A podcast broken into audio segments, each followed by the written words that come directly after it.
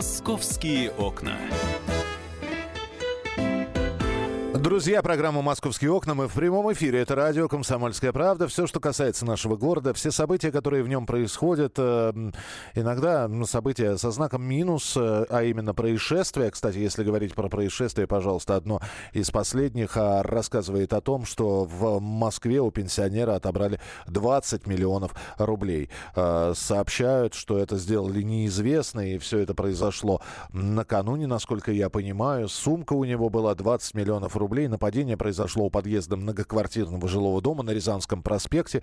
Вот. Э, причем, э, помимо, чтобы отнять сумку, еще и избили человека. Для чего были эти деньги в сумке? Для чего они предназначались, пока неизвестно. Ну, возбуждено уголовное дело по статье «Разбой». Это что как говорится, не только с плюсом есть э, сообщения, есть и с минусом, и что мы скрывать их тоже не будем, хотя вы слышали, например, про метрополитен. В частности, москвичам пообещали новых 10 станций метро. Э, это э, та самая линия, про которую мы э, говорили. Строительство участка красной линии от станции Столбова до Новомосковской могут начать сразу же после наступления 2019 года. А, также помимо станции метро еще и будут некоторые объекты открываться. Например, в Москве два ЗАГСа будут открыты в канун Нового а, года. Ну и, собственно говоря, э, помимо того, что ЗАГСы новые откроются, еще и 31 декабря. Это понедельник, если посмотреть на календарь, и это праздничный день. Но, тем не менее, два ЗАГСа в Москве именно в этот день будут работать. Поэтому, если вдруг э, сейчас есть в планах наметить церемонию бракосочетания, не знаю, есть ли там уже свободные окна, потому что всего два ЗАГСа будут работать в этот день. Вот, но если есть...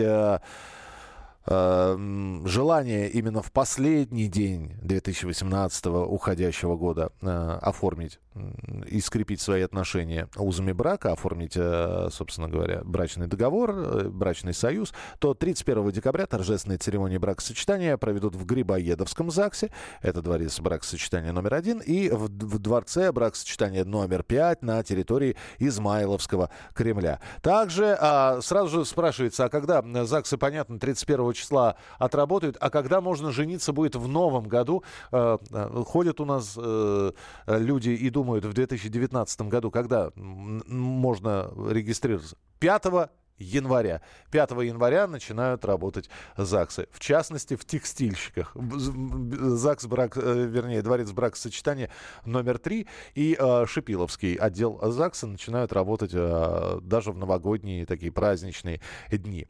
8 9 6 7 200 ровно 9702. Телефон, э, по которому вы можете присылать свои сообщения. И, э, опять же, по традиции мы начинаем программу «Московские окна» с погоды московской потому что еще вчера стали появляться сообщения, что к концу недели нам следует ждать похолодания. Александр Голубев, начальник отдела краткосрочных прогнозов погоды и опасных явлений Гидромедцентра Российской Федерации, с нами на прямой связи. Александр, здравствуйте.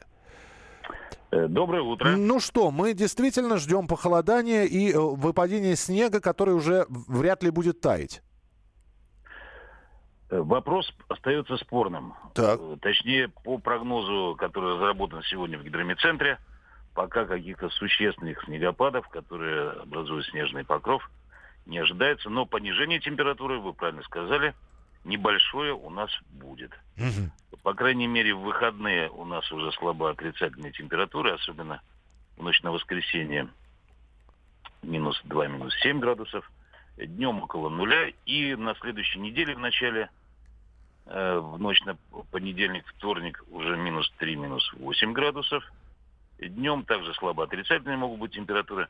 Но под, подчеркну, что погода будет определяться областью высокого атмосферного давления, анти, антициклон. Э, центр его будет располагаться вблизи Москвы, затем немного сместиться на юго-восток. И вот этот более холодный воздух придет как раз э, у земной поверхности с ветрами э, восточного юго-восточного направления. Там сейчас вот в Поволжье, в Казахстане холодная погода стоит, и морозы вот эти как раз будут транслироваться к нам. Но, тем не менее, сейчас средняя суточная температура у нас переходит через 0 градусов в сторону отрицательных значений. Сегодня-завтра это еще выше нормы у нас температура будет. А на следующей неделе немного ниже нормы, всего лишь там на 1-2 градуса. А мы укладываем... Да. Э, скажите, пожалуйста, Александр, мы укладываемся в нормативы ноября, то есть мы не, не ставим никаких рекордов по, по понижению, по повышенной температуре? Ну, по крайней мере, у нас начало ноября было теплым, сейчас температура придет к норме. Пока все идет, как говорится, по климату, никаких аномалий. Только вот разве что очень высокое давление вот в эти дни. Спасибо большое. Александр Голубев, начальник отдела краткосрочных прогнозов погоды и опасных явлений Гидромедцентра Российской Федерации. Не зря сказал про повышение давления, потому что, ну, вот, например, предстоящие сутки, а, которые а, сейчас идут, а, действительно, давление начнет повышаться вот, э, до 757 э, э, миллиметров ртутного столба.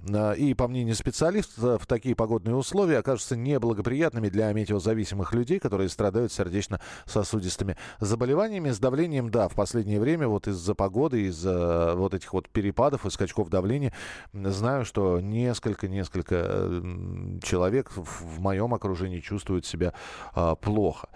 Что еще? Интересного есть э, вот э, новость, э, что больше зелени и зон отдыха появится. Об этом уже можно э, прочитать в том числе и на сайте «Комсомольской правды». Э, хотят благоустроить территорию вокруг Киевского вокзала. Э, реконструкции городской территории более площадью в 60, э, площадью более 60 гектаров начнется это реконструкция в 2019 году. Э, будут благоустроены, во-первых, близлежащие к Киевскому вокзалу улицы, ну и, собственно говоря, сама площадь Киевского вокзала. На втором этапе будут уже дальше идти по бульварам и ответвления. Э, сейчас этот район, как говорят э, представители московских властей, выполняет деловую и транзитную функцию. И инфраструктуру, в общем-то, никто так сильно не продумывал. Вокзал, он и понятно, вокзал, и рассчитан на большой пассажиропоток, а, а рядом бизнес-центры. Вот. Э, есть небольшие зоны отдыха, но их недостаточно. Хотят побольше зелени сделать, потому что кафе здорово, скамейки все это неплохо. А, есть даже таких несколько точек на набережных. Но этого явно не хватает. Мало зелени. А, общественные обсуждения проходили, и люди, которые живут в районе Киевского вокзала, они говорят о том, что они страдают от нехватки зеленых насаждений. Ну и плюс не хватает удобных лавочек, современного освещения. Все это было проведено, а, вот эти вот слушания, все взято на учет. Вопрос, как быстро все это появится. Обещают, что начнет это все появляться с 2019 года. Будем, опять же, э, наблюдать и будем смотреть смотреть. Э, давайте посмотрим, э, что еще э, интересного. Мы вот про метрополитен говорим и говорим постоянно о том, что появляются поезда тематические. Так вот, запущен поезд, посвященный универсиаде. Он будет курсировать по кольцевой линии московского метрополитена. Церемония запуска тематического поезда состоялась накануне. Причем очень торжественно его отправляли. Теперь в этом поезде, во-первых, по поезду «Талисман» универсиады прошел. Э, сам поезд э, представляет из себя ну, красиво расписанный такой, причем не, не, не один вагон, а все вагоны красиво расписаны. Что касается самой универсиады, то она пройдет э, со 2 по 12 марта 2019 года. Там будет принимать участие около да, так, 3000 э, спортсменов из 76 стран. Ну и мы обязательно продолжим дальше программу «Московские окна», э, так как не забываем, что накануне будет, мы работаем накануне праздника Дня полиции. Есть еще одна московская новость. В Москве капитально отремонтировали 9 отделений полиции. Видимо, к празднику. А, помещение отделений полиции в Тверском Таганском районе, в районе Марьина, на Гатинском Затоне, в районе Изябликова, в районе Западной Дегунина, Теплом Стане и в районе Внуково. Мы продолжим буквально через несколько минут. Будут и еще московские новости. Обязательно а, мы расскажем а, о камерах, которые штрафуют просто так или не штрафуют просто так. Что за новые камеры появились в Москве? Для вас, автомобилисты, оставайтесь с нами на радио «Комсомольская правда» и присылайте свои сообщения. «Московские окна».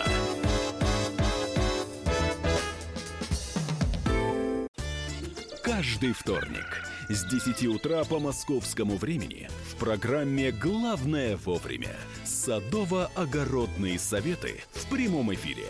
Про все, что э, зеленое, скажем так. Хочу, чтобы радиослушатели задавали свои вопросы. Большой эксперт. Самая удачная находка для всех работников мотыги и лопаты. Тетя Таня Кудряшова. И дети меня зовут мать всего зеленого. Вот такая петрушка на радио «Комсомольская правда». Слушайте и звоните по вторникам с 10 утра по московскому времени.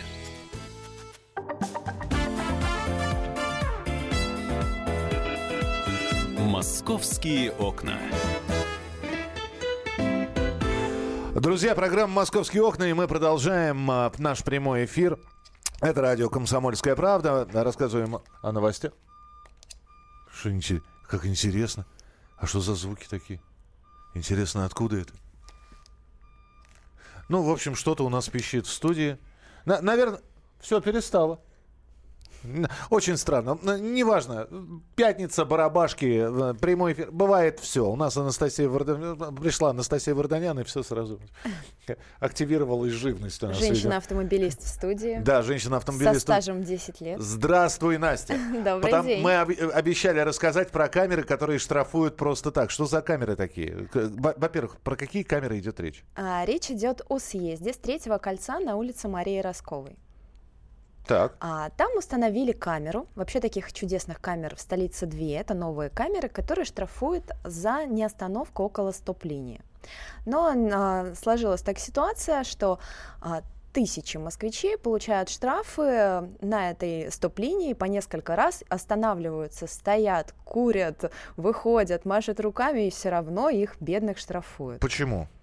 А, ну, москвичи предполагают, что настройки камеры неверны. Ага. А, вот, а, но в, а, по официальным данным, вот ЦУДД нам уже ответила, что камера работает прекрасно, а, и что люди, мол, сами не останавливаются. В связи с этим мы решили все испытать на себе. Так. И ты, и ты поехала, чтобы тебя оштрафа, оштрафовали, да, специально? Да, поехали. Сними ты эти наушники, ничего, они мешают только. Ты поехала, чтобы тебя специально оштрафовали.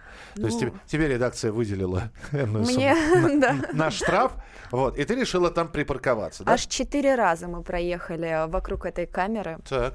А, вот, по ну, всем чтобы, правилам останавливались. Чтобы наверняка. Чтобы уж наверняка. Ага. Так что если уж а, придут, то сразу 4 штрафа. А так еще не пришли. Пока нет, ждем. Мы только вчера все это проверили, а теперь у нас есть неделя, чтобы понять, а, как там все работает, как там все устроено. Настя, еще раз объясни мне, пожалуйста, в чем заковыка. Итак, вы сделали все по правилам. А, смотри, мы сделали все по правилам, мы пока не знаем, получим ли мы штраф или нет. Так. Но есть активисты, да, а, люди, которые живут там рядом, и они а, всячески уже проверяли эту камеру, у многих по 5, по 6 штрафов за проезд. Причем люди стоят, у них уже там есть прикол, что они считают раз, два, три, четыре, пять, то есть по после полной остановки автомобиля стоят и все равно получают штрафы. То есть а, а, как бы ты ни проезжал, шутят москвичи, этот участок дороги, он все равно платный. То есть хочешь стой, хочешь не стой, все равно придется платить. О, как интересно. Камеру знаешь, как прозвали? Как? Ловушкой для водителя. Слушай, ну это все понятно, но ведь э, если такой прецедент, если я вижу, что все это обсуждается в социальных сетях, а, и ЦОДД считает, что прав... все правильно установлено и все нормально? Ну, официально ответ такой. Возможно, там есть все-таки какие-то сбои в настройке самой камеры. Но, знаешь, вообще есть определенные тонкости, как я поняла, да. А, вообще ПДД никаким образом не регламентирует время остановки, да? То есть а, прописано, что ты должен остановить автомобиль до полной его остановки. Так. А сколько конкретно времени ты будешь стоять, ПДД никаким образом не регламентирует. То есть ты можешь там стоять одну секунду, две, может, ты там час будешь стоять. Я правильно можешь понимаю, покурить, это, это там, просто выпить. двоякое толкование. Можно истолковать так, а можно истолковать эдак. А, ну, вероятно, да. Дело в том, что а, у некоторых москвичей, да, у них сохранились а, записи с камер, а, ну, наружных как видеорегистраторов видеорегистраторов, да. Да, которые внутри установлены.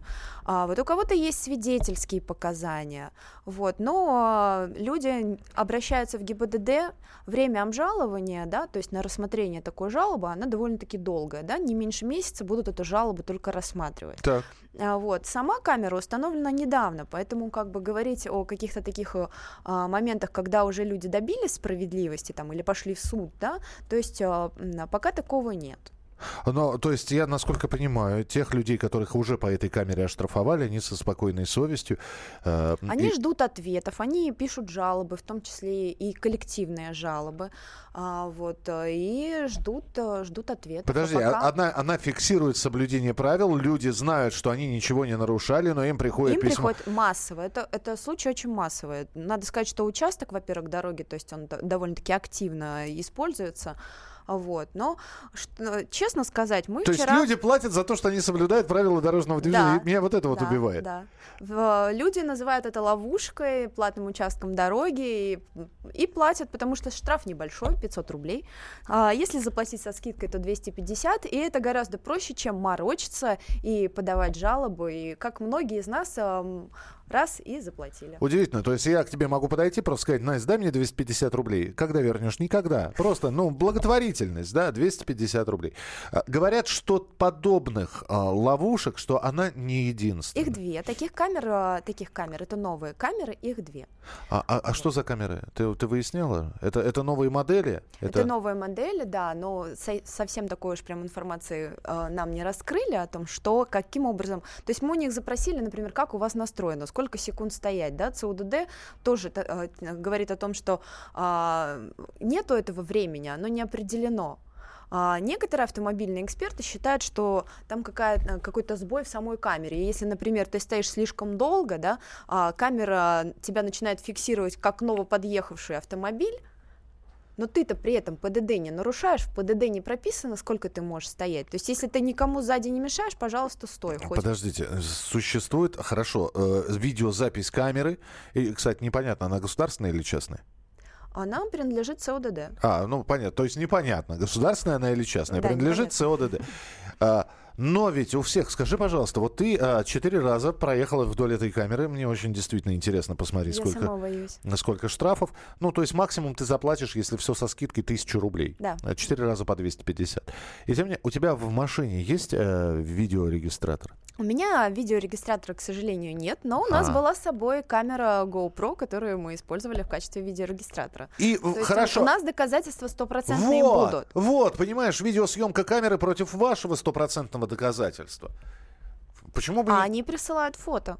Но. То есть э, на фотографиях э, вообще ничего не понятно, то ли ты остановился, то ли нет. Так вот же, вот видео, вы посмотрите, сколько мы да, стоим. Да, и вот ты совершенно верно говоришь, и советы от госавтоинспекторов, да, и от опытных автомобилистов, автоэкспертов, нужно сохранять записи с видеорегистратора, если он у вас есть. Я вот думаю, что мне тоже обязательно надо обзавестись. Ага. И причем сохранять поставь, их поставь, нужно три месяца. Поставишь сервер такой, да, знаешь. Да, и будешь такой каждый и будешь, день И будешь скидывать. накапливать, да, значит, мои поездки 10 9 ноября. Мои поездки 10 ноября.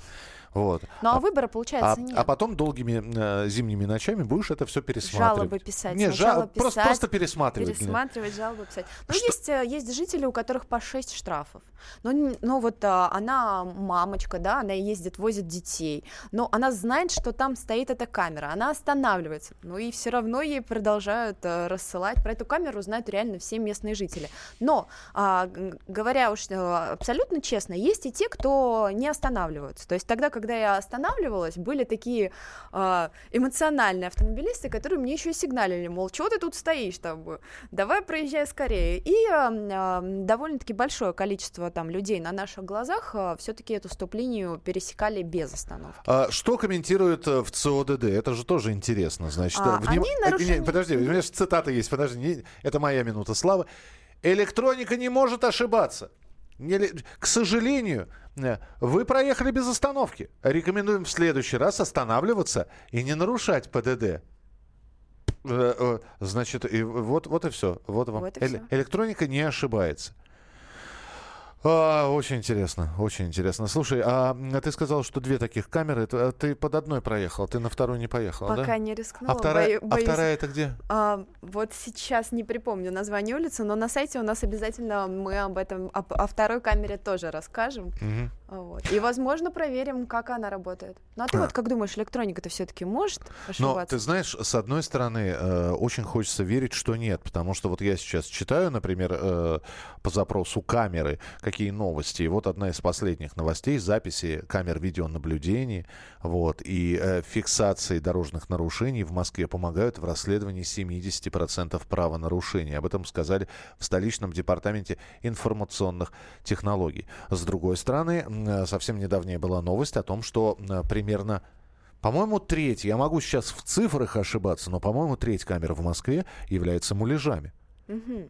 Да. Я тебе больше скажу, муляжи это еще не самое страшное, да? Они все-таки дают сбой, и только по официальным данным каждый, каждый 20 штраф, выписанный вот этими автоматическими системами фиксации нарушений, он а, недействительный, да? Вы каждый знаете... 20 А ты представь, какое количество людей вообще не обращается с жалобой. Вы знаете, такое ощущение, что нужно обвесить свой автомобиль, обвешать его навигаторами, видеорегистраторами, чтобы снимал и улицу, и салон автомобиля. А, а причем хорошо бы, чтобы это все было, знаете, в 3D, э, и потом, чтобы все доказывать, можно было бы свою правоту.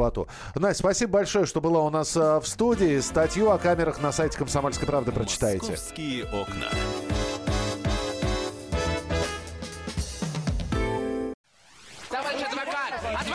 Спокойно, спокойно. Народного адвоката Леонида Альшанского хватит на всех. Юридические консультации в прямом эфире. Слушайте и звоните по субботам с 16 часов по московскому времени.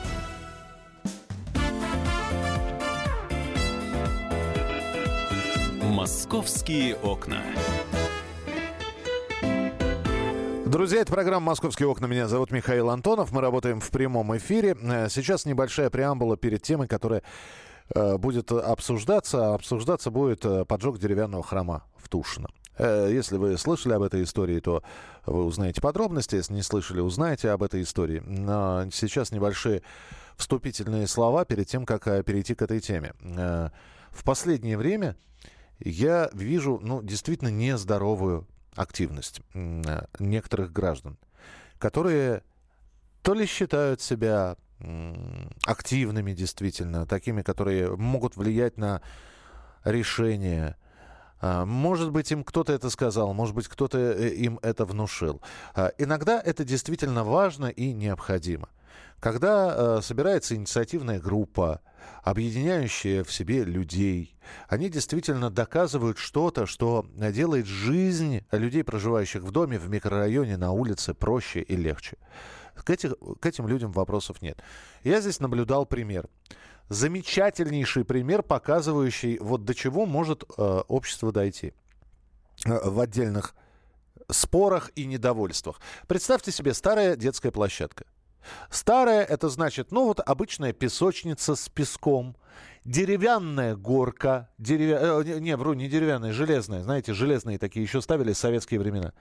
Железная горка, э, грибочек, покосившийся, ну, такой, знаете, э, облупившийся. Вот. Ну что, вот, вот это вот э, качельки туда-сюда. Э, на, на одной стороне один мальчик сидит, на другой. Вот тоже решили сделать современную площадку. Сделали. Сделали э, а тренажерный зал, сделали более по- хорошую горку, подвижную, с, э, сделали с веревочными лестницами, все красиво. Вы что думаете, кто... Э, нет, сказали, конечно, спасибо, но тут же нашлось, ну, человек 10, кто... верните нам старую площадь. Кто вас просил? Нам это не нравится. Вот как объяснить людям, что сделали лучше, сделали современнее, сделали менее травмоопаснее, непонятно. Э, вы понимаете, здесь и очень странно. Начали строить храм. Начали строить деревянный храм. Причем, насколько я понимаю, что обсудили, что именно на этой территории будет стоять, э, значит, э, причем это территория религиозной организации подворья Патриарха Московского и всея Руси при храме святителя Никола, Николая Мерликийского в Тушино. Там создается временный деревянный храм апостола Иоанна Богослова. Дерево, да, значит, под, подожгут. Точно, подожгли. Что это было? Давайте мы услышим Алену Мартынову, корреспондента «Комсомольской правды». В четверг э, полиция задержала 35-летнего москвича, который признался в поджоге деревянной церкви в Южном Тушино. Мужчина рассказал, что использовал бензин, который хранился у него дома, заимствовал пустые покрышки у э, шиномонтажа. Свои мотивы объяснил тем, что раньше был парк, все гуляли с детьми, играли в футбол, а теперь, в общем, с появлением церкви и гулять-то негде. Хочу сказать, что грозит ему э, реальный срок до двух лет тюрьмы. Э, но за последний месяц это уже второй подобный случай. До этого в Косино в ночь на 13 октября неизвестный спалил деревянную церковь и деревянную воскресную школу, где десятки детей занимались. Злоумышленника так и не нашли. Ну и еще хотелось бы сказать, что православные церкви строят в столице с 2010 года по специальной программе 200 храмов. Примерно половина из них уже в разной степени готовности. И места под застройку зачастую выбирают в парках, скверах. Ну, соответственно, это вызывает гнев как местных жителей, так и особенно активистов, которых в РПЦ окрестили противниками программы 200. И э, хотя вот Тушинский поджигатель заявил, что действовал в одиночку, в московской епархии уверены, что в обоих поджогах виноваты именно вот такие активисты. Вы знаете, вот что больше всего раздражает, это объяснение этого человека, зачем поджег. Зачем ты поджег этот храм? 35 лет, нигде не работает, ранее судим э, по статье, э, в общем, за наркотики. 228. Зачем поджог? Здесь раньше площадка была в футбол. Так хочется сказать, ты играл в футбол? Нет, не играл. Потому что был в местах не столь отдаленных. Чем храм помешал? Непонятно. Можно быть атеистом, можно быть агностиком, можно быть э, верующим человеком, но принадлежать другой религиозной конфессии. Но при этом э, иначе, как в, нар- в, норма- в глазах нормального человека, это как э, э, вот бесовством не назовешь. У нас э, религиовед на прямой связи Роман Лункин. Роман, здравствуйте. Роман, вы слышите меня? Здравствуйте, алло. Да, да, да, приветствую вас. Да, Роман, скажите, ну вот, э, причем эта активность, она связана с обострением заболеваний э, осенних?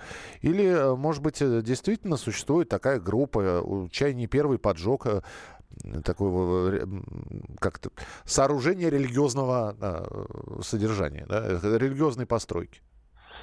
Ну, по-моему, действительно, если, если люди поджигают храмы, то это не хватает какой-то славы Герострата, а, и это, это, может, это может быть как обострение каких-то заболеваний, которые есть у человека. То есть это похоже на некоторые такую вот одиночный, а, одиночную акцию, а, ну, э, на почве ненависти, преступление на почве ненависти.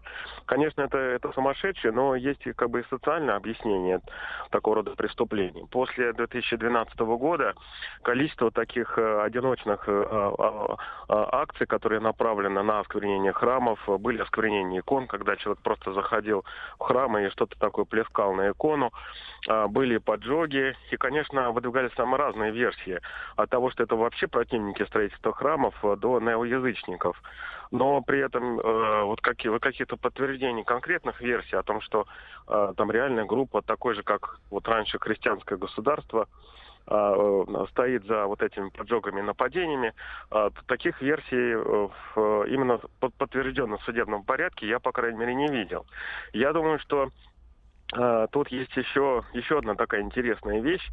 Дело в том, что для, для многих, особенно для таких вот одиночных людей, которые э, копят какую-то свою там ненависть, недовольство к чему-то, а, для них э, церковь, и особенно после 2012 года, стала своего рода таким политическим символом, против которого также можно выплескивать эту отрицательную энергию.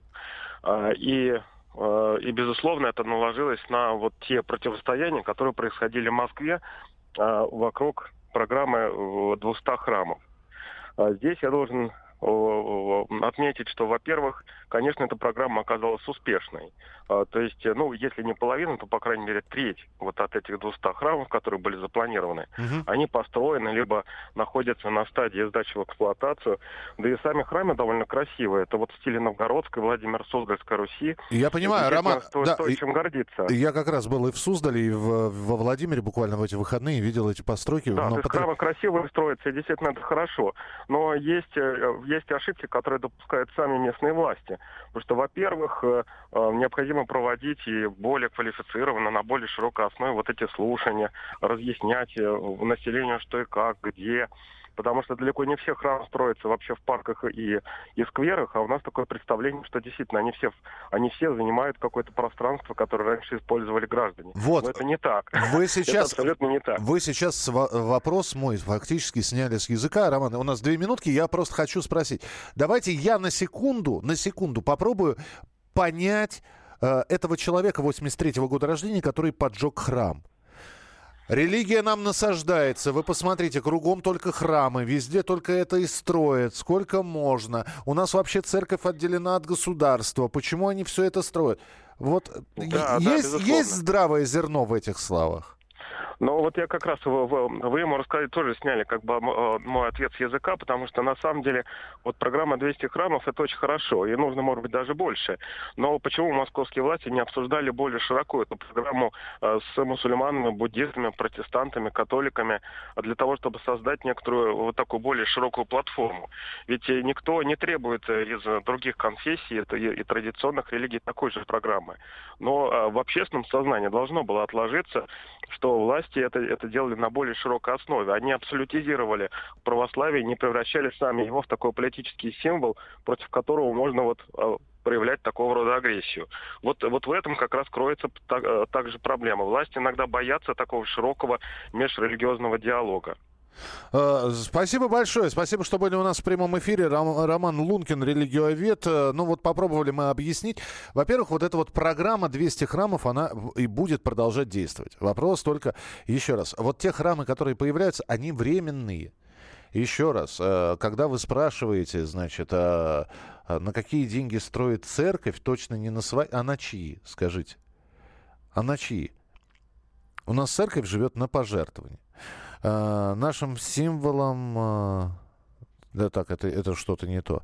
А, православных в Москве по статистике более а, 90% жителей. Кому нужны храмы, тот и строит. Еще раз, это временный храм. Это временный для того, чтобы показать вот а, а, как бы стилистику того или иного храма, который расположен не в Москве, а в том же Суздале, в том же Владимире, в том же Ростове Великом. Временный – это значит, что он появляется на непостоянной основе, его собирают или строят, а потом разбирают. Вот. Надо ли поджигать это деревянное сооружение? Ребята, кому-то не нравятся рынки выходного дня.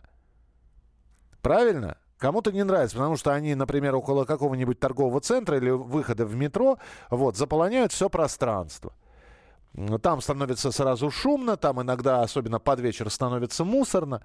Но никто же не идет с бензином, не обливает эти рынки и не поджигает. Вот. Почему-то сейчас находятся те люди, некоторые люди, которые оправдывают человека, который поджег храм. Да неважно, что он поджег. Храм ли это была или палатка. Понимаете? Он совершил преступление. Он совершил преступление, не имея на это, в общем-то, никаких прав. И э, он поставил под э, вопрос проведение программы, э, которую, в общем-то, утвердили. Я единственное, с чем согласен, что, наверное, да, э, установку временного храма, деревянного храма туда или э, туда нужно обсуждать с москвичами. Надо провести референдум. Надо сказать, не будете ли вы возражать, если в течение месяца этот временный храм постоит на территории, вот на этой территории, никому не мешая. Мы будем следить за развитием событий. И я еще раз напомню, что это был не первый поджог храма в Москве. А, в октябре, в середине октября на улице Камова неизвестный поджог деревянной храма иконы Божьей Матери умягчение злых сердец. В общем, не смягчило, к сожалению, эта икона злое сердце. Вот. И плюс здание воскресной школы еще было подожжено.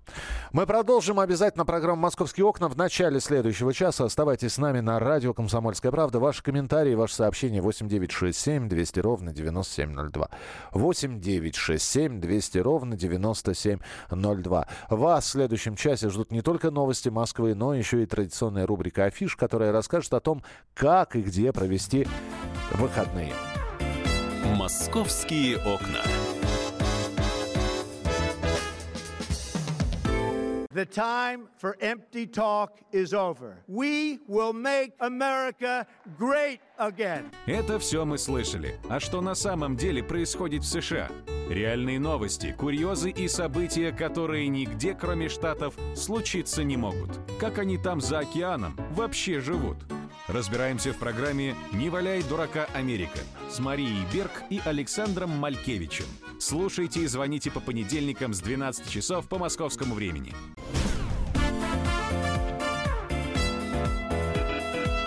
«Московские окна».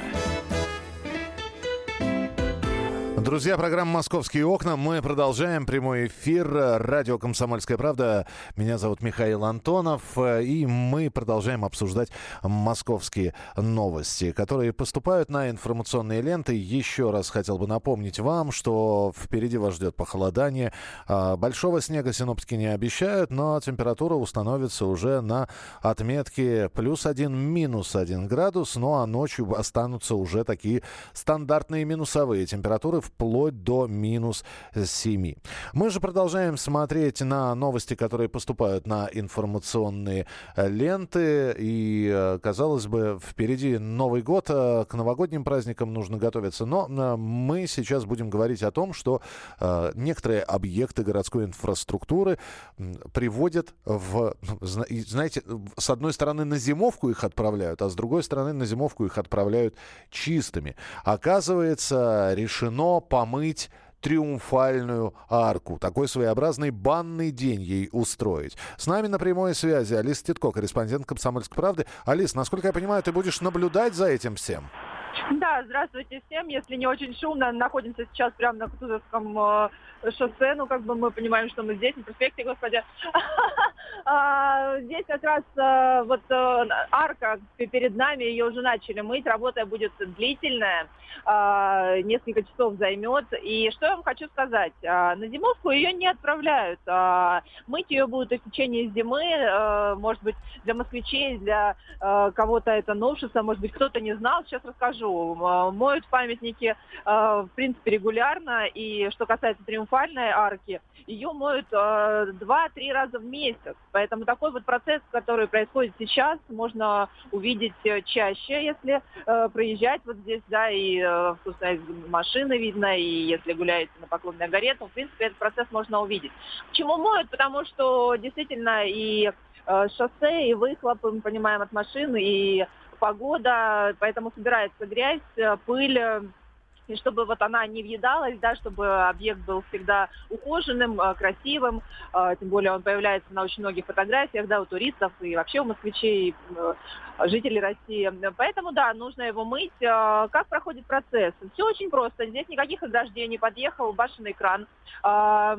И специалисты поднимаются, так как высота триумфальной арки 28 метров, поэтому требуется вот кран, да, который стрела его 40 метров э, выдвинет э, люльку с рабочими. И, собственно, просто намылят просто смоют водой. Вот такой обычный процесс. Здесь, конечно, не просто кусок мыла и тряпка, а здесь специальное э, моющее средство, которое в виде пены, вот его наносят. Э, и со стороны это смотрится очень любопытно. Прохожие смеются, говорят, был черный воин, стал белый воин. Ну, то есть э, э, они в этом моющем растворе после снова смывают и уже э, все э, скульптуры чистые, красивые. Вот сейчас э, как раз моют саму арку, вот проем этот круглый.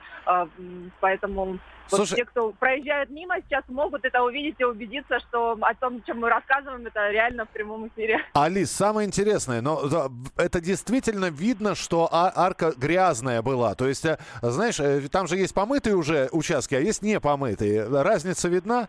Ну, когда их э, поливают водой, они, конечно, блестят. И мы вот с фотографом Михаилом Фроловым сейчас обсуждали, что если бы сейчас было солнце, как вот, да, днями э, ранее, э, то, наверное, была бы и красивая радуга, и фотографии могли бы быть симпатичнее. Но вот они просто становятся блестящие, да, можно, если можно так сказать, да, скорее, чище в любом они случае станут, потому что э, действительно тут вот просто стоишь вдоль и чувствуешь уже вот пыли это от машин, выхлопы, действительно, как бы, а арка-то здесь круглыми сутками. А, слушай, скажи мне, пожалуйста, сколько, э, во-первых, чем моют и э, сколько понадобилось этого средства, которым моют арку? Да, хороший вопрос. Мы тоже задавали э, представителям Гормоста. Вот они сказали, что нужно для этого 10 литров моющего средства, ну вот приблизительно говорят, в зависимости тоже от загрязнения, там плюс-минус, и где-то 6 кубометров воды.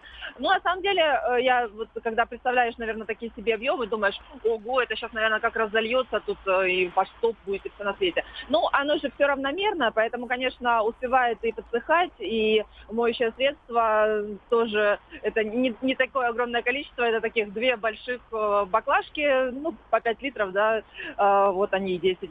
Поэтому, может быть, цифры эти кажутся большими, но все в реальности намного все реалистичнее.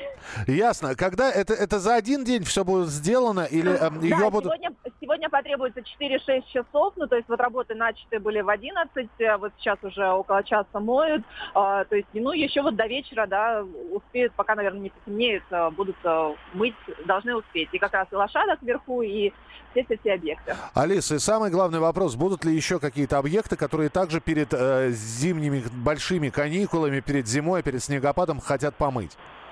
А, уже, скорее всего, все объекты помыты. Нам сказали, что в, в конце сентября мыли памятник Георгию Победоносцу, кстати, который здесь же рядом на Поклонной горе. Мы а, рассказывали да. про памятник Пушкина, которому тоже мыли, между прочим, на Тверском бульваре. Да, это было о, ранее. А, и вот, кстати, вопрос еще был очень хороший о стеле, да, который мы все знаем, в народе называют ее штык на Поклонной горе. Ее, кстати, никогда не моют из-за высоты. У нее 141 метр. А, очень сложно физически достать, это небезопасно опасно, нет таких высоких кранов, чтобы подняться и помыть. Поэтому вот штык, например, не моют.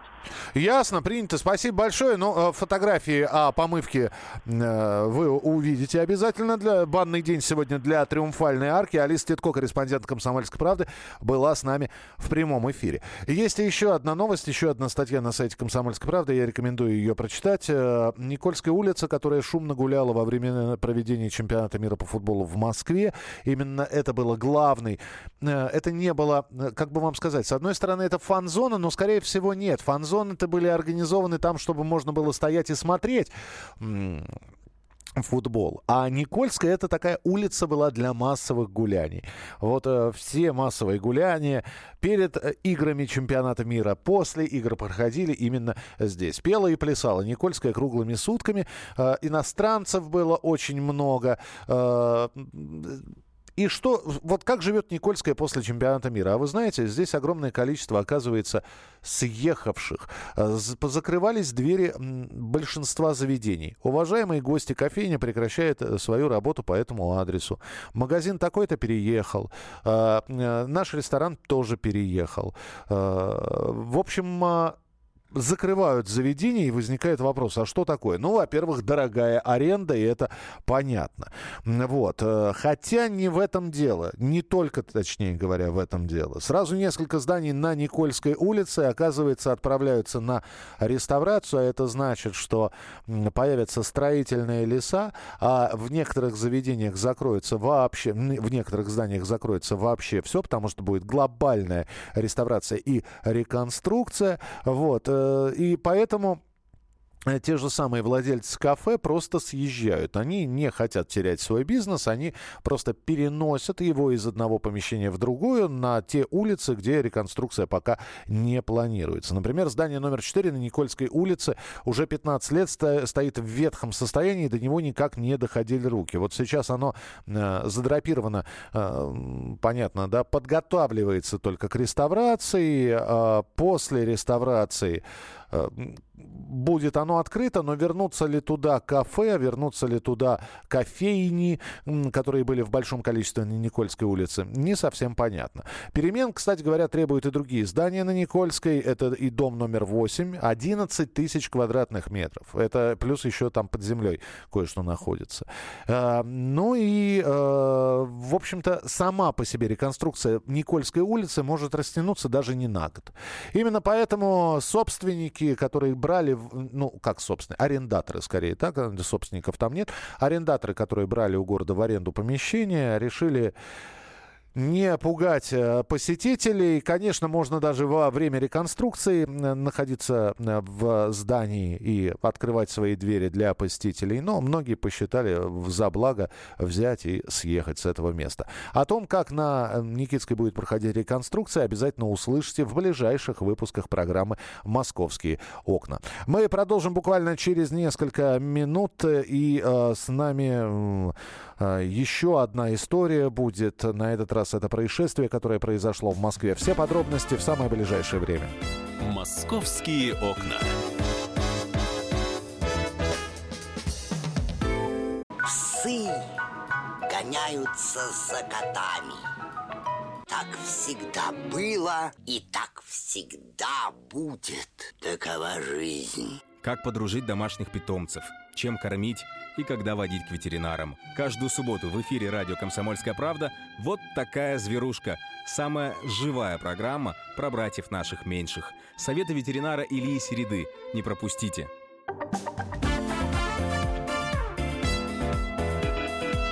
«Московские окна». Сначала о нескольких новостях в программе «Московские окна». И э, давайте мы э, сразу же скажем, что мы работаем в прямом эфире. 8 9 6 7 200 ровно 9702. Это для ваших комментариев. Э, во-первых, из новостей из свежих в Москве пройдет акция «Покормите птиц э, зимой». Она, в общем-то, в ноябре-то и начинается. Волонтеры и школьники изготавливают кормушки. Вот. Э, кстати говоря, 12 ноября по народному календарю отмечается Синичкин день. И вот именно в этот день будут и появляться первые э, кормушки, хотя именно 12 числа массово эти кормушки будут развешивать в парках. А, поэтому, если хотите, присоединяйтесь к этой акции благотворительной. Как делать кормушки, я думаю, все мы помним еще из э, школы. Со, со школьных, ну, по крайней мере, на уроках труда мы делали даже скворечники. Э, спасатели будут нести службу на мотоциклах. Это еще одна новость. Э, специальные группы уже работают в пожарно-спасательном центре Департамента по гражданской обороне, чрезвычайным ситуациям уже 8 лет. Это мотогруппы, где спасатель одновременно является и пожарным, и медиком. Они быстро добираются в любую точку города, первыми приступают к ликвидации, оказывают помощь пострадавшим до прибытия основных экстренных служб. Это что касается таких свежих и оперативных московских новостей, за которыми мы следим в программе а, «Московские окна». Также мы рассказываем о том, что 10 новых станций метро появится в подземке, и все это к 2019 году. Здесь э, мы говорили о том, что пенсионера обокрали на 20 миллионов рублей. Но вот похоже, что здесь сейчас вот еще одно происшествие. Гражданина Израиля ограбили в Москве. Все-таки это не, не обычный пенсионер был. Вот, это был гражданин Израиля, э, которого мало того, что ограбили, еще и избили. Это вот дополненная информация. Так до сих пор непонятно, он приехал, во-первых, к сыну в гости. Сын проживает в Москве. Непонятно, откуда у мужчины вот такая сумка с деньгами появилась, на какие цели. Понятно, что деньги его, но на какие цели, может, он сыну хотел передать. Может, он из банка это все забирал. В общем, ведется следствие. И это далеко не последнее происшествие, которое обсуждается в Москве. Э, московская трагедия обсуждается, когда женщину с ребенком зарезали из-за наследства. Это все произошло Э, совсем недавно, э, обрастает подробностями это происшествие. И менее суток понадобилось полицейским, чтобы вычислить предполагаемого убийцу 35-летней женщины и ее 12-летнего сына. А, давайте мы сейчас э, дадим слово Александру Рогазе, корреспонденту «Комсомольской правды», который внимательно следит за тем, как развиваются события в этой истории. И вот что Александр рассказывает оперативники нашли различные переписки, и в том числе поэтому появилась версия о возможном споре из-за наследства, который мог стать причиной этого убийства. В двухкомнатной квартире бывшему мужу, покойному Екатерины, принадлежала только половина. Остальная половина закреплена за его родственниками. Изначально была версия о том, что убийство может быть связано именно с этим спором, но вчера был задержан другой знакомый Екатерины, с которым она познакомилась на сайте знакомств. 30-летний Дмитрий Батыгин, естественно, скрыл от нее, что уже уже сидел за убийство. По словам мамы, Екатерина в тот вечер ждала прихода в гости некоего Димы. Сейчас приоритетная версия складывается вокруг ограбления. Ну и следствие продолжается, потому что там не совсем понятно. Вот этого подозреваемый Дмитрий, он с одной стороны признал вину, а с другой стороны появляется информация о том, что были, во-первых, сообщники, что все это не мог сделать и провернуть один человек. Вот что говорит сам подозреваемый в убийстве. Э, звук, который вы услышите, э, был получен с допроса подозреваемого. Назовите вашу фамилию, имя, отчество. Дмитрий Михайлович, 6 июня 1988 год рождения. Вы находитесь в Следственном управлении по Северному административному округу Следственного комитета России по городу Москве. Вы понимаете, за что вы задержаны? Да, за убийство Екатерины Александровны и ее сына 12 лет Александра Вадимовича. Признаетесь в полном объеме? Да, вину признаю. Раскаиваетесь в содеянном? За мальчика очень как-то некрасиво. Да, сознаюсь. Содействие готово оказывать следствие? А, полное содействие. Все возможные вопросы можете задавать, отвечу. Я не знаю, что здесь комментировать. Э, и как это все. Э, дело в том, что это произошло в том районе, который я хорошо знаю. Это все произошло на улице Софьи Ковалевской. Это окраина Москвы. Это э, такой треугольник, э, микрорайон Бескудникова, Софьи Ковалевской и Коровинского шоссе. Э, считалось всегда спальным районом Москвы. Вот. Э, и в последнее время... В последнее время там, конечно, маргинальных личностей огромное количество.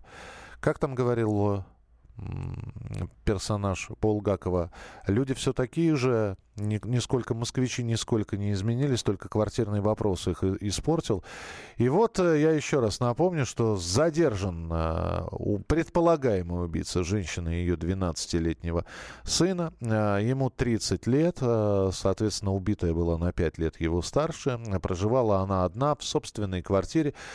А, на улице Софьи Ковалевской с 12-летним э, сыном э, обнаружила вот убийство мать женщины погибшей. Долго не выходили на связь ни внук, ни дочка, и она приехала из Владимирской области, чтобы проведать своих родных и в, э, сейчас э, задержан э, подозреваемый, признается, как вы слышали, с мальчиком некрасиво да, я не понимаю, как можно убийством слово не, некрасиво назвать. Здесь нам пишут, бодро говорит, как учили. Но вряд ли бодро он говорит и как учили. Вот, потому что говорят, что на допросе, вот на том самом первом допросе, звук, с которого вы слышали, он вообще держался достаточно бодро. И когда его задержали, он не удивился. Следим за развитием событий и будем рассказывать о том, а, что будет происходить в Москве. Итак, подозреваемый в убийстве женщины и подростка признал вину. А, ему хотят назначить а, психолого-психиатрическую экспертизу. И на месте убийства женщины с ребенком уже провели следственный эксперимент. Следим за развитием событий. Больше ни, ничего не буду говорить. Пожар был в цехе по производству пластмассы в Балашихе. Возгорание ликвидировали в производственном здании. Началось э, это возгорание еще утром, а в 7 часов утра по московскому времени. Загорелась кровля на площади 500 квадратных метров. А, по данным открытых источников, а, там была расположена в этом здании фирма по производству полимерных материалов. Где-то к 9 часам утра локализация пожара произошла. Дальше была полная проливка. И вот видите, да, всего лишь около часа назад пришло сообщение сообщение о том, что пожар целиком и полностью ликвидирован. А, что еще? А, пассажиров а, метро обслужит Дальневосточный экспресс. На кольцевой линии московского метро начал курсировать новый поезд Дальневосточный экспресс. Мы вам рассказывали про новый поезд, который был запущен к универсиаде, а теперь еще и запуск тематического поезда, который презентует регионы Дальнего Востока и рассказывает пассажирам метрополитена об уникальных природных местах, животном мире, городах, исторических достопримечательностях и раскрывает многообразие туристических, культурных, гастрономических и образовательных возможностей региона. Вы знаете, когда обсуждают тематические поезда, их достаточно много, они на разных линиях московского метрополитена курсируют. Я одного человека, только э, мнение одного человека, которому все, все не нравится, услышал, что ему не нравятся тематические поезда, что э, метро должно быть единообразно, ну, по крайней мере, подвижной состав. Другие все в восторге. Кому-то нравится ездить э, в поезде, который посвящен советским мультфильмам. Одни, другие попали в театральный поезд. Третьи в поезд-библиотеку, где с помощью мобильного телефона можно с, скачать себе книгу, кстати говоря, не у всех получается. Правда, ради надо сказать, что не все могут это сделать. Так что больше поездов тематических, хороших и разных. Э, ежегодно свыше 13 тысяч жителей Подмосковья заказывают социальные услуги через приложение. Это мы продолжаем говорить про общую компьютеризацию. Жители э, приложения, как э, жители Подмосковья активно используют приложение «Мобильный центр социальных услуг». Вот через него заказывается порядка порядка 13 тысяч таких услуг ежегодно. А, также есть и статистика по Москве, но здесь цифры в разы больше. Еще раз а, напоминаю, что про повышенное давление сегодня метеочувствительным гражданам нужно быть к этому готовым. Об этом предупреждают и синоптики, и медики. Ну и 30 ноября, к концу этого месяца, мы ждем а, Деда Мороза, который планирует прилететь в Москву на традиционную пресс-конференцию из Великого Устюга. Э, из Великого Устюга. Э, Дед Мороз 18 э, ноября будет праздновать свой день рождения. Оказывается, у этого сказочного персонажа есть свой день рождения. На его родине сейчас готовятся к празднику. А ранее сообщалось, что дети Москвы, их родители могут поздравить Дед Мороза, во-первых, с днем рождения, ну и прислать открытку. Открытку и традиционные просьбы Деду Морозу. Есть специальный адрес 162 390, Россия, Вологодская область, город Великий Устюг, почта Деда Мороза. Вот. А, а положить это письмо можно в почтовый ящик, который расположен на Мясницкой, 26. Московские окна.